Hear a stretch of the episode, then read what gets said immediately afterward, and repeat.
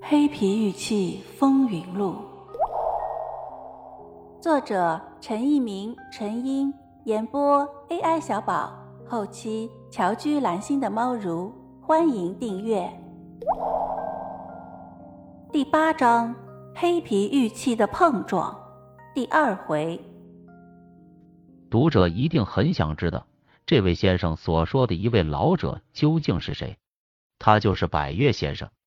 作为一个曾经的全国政协委员，百越先生从来没有出卖过一件他所收藏的古玩，在他的红山玉器著作中也没有标明过一件出售的价格。这位慈祥的老人以自己对祖国文化的热爱，竭尽所能在呼吁，希望有关方面重视民间的收藏。许多红山玉器的爱好者对沈阳这位先生。如此诋毁百越先生，表示不解。百越先生又不做生意，他得罪了人吗？在沈阳这位先生的这些言论中，他好像参加了百越先生所送交的测试过程。其实不然，百越先生根本不会理会沈阳的这位先生。作为一个曾经的化工系统的高级工程师，百越先生对相关知识的造诣应该高出沈阳的这位先生不知多少倍。在沈阳这位先生的上述言论中，他还煞有介事的对一些黑皮玉雕做了所谓的作伪过程的揭示。其实，沈阳这位先生根本没有上手过这些黑皮玉雕的实物，他只是把他人书上的照片用来做一番比划，编一套所谓的造假过程来忽悠网友，以证实自己的权威。不过，也有可能沈阳这位先生的确熟悉这些造假的方法。在本世纪的收藏市场上，的确出现了不少作伪的黑皮玉器。希望这位先生能提供这些造假者的具体地址，以免收藏爱好者上当。对于自己认为别人手中的藏品是假，应该用商榷的口气，从料工沁行等多方面做学术探讨，而非用法官一样的口气做出判断。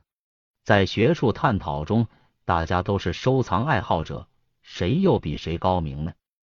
沈阳这位先生编过两本红山玉器的相关著作，其中不乏每件商品的价格少则几万，多则几十万的标价，会使人头晕。但他对红山玉器的认知水平究竟如何呢？他为什么如此痛恨黑皮雕塑呢？我们已经介绍过，张一平先生是黑皮玉器的大收藏家。而沈阳的这位先生是黑皮玉器的反对者，他们两人相遇会碰撞出怎样的火花呢？在沈阳这位先生的个人主页上能找到答案吗？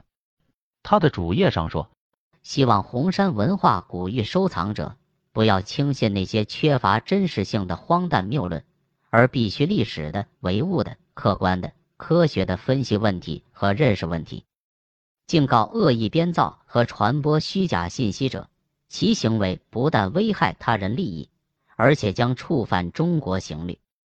罪名是够吓人的，触犯刑律，这似乎不是文化争论，而是法院判决。其实大可不必被这样的言论所迷惑，言论的虚张声势不一定会成为某种行动。张一平先生和沈阳的这位先生的相遇，没有争吵。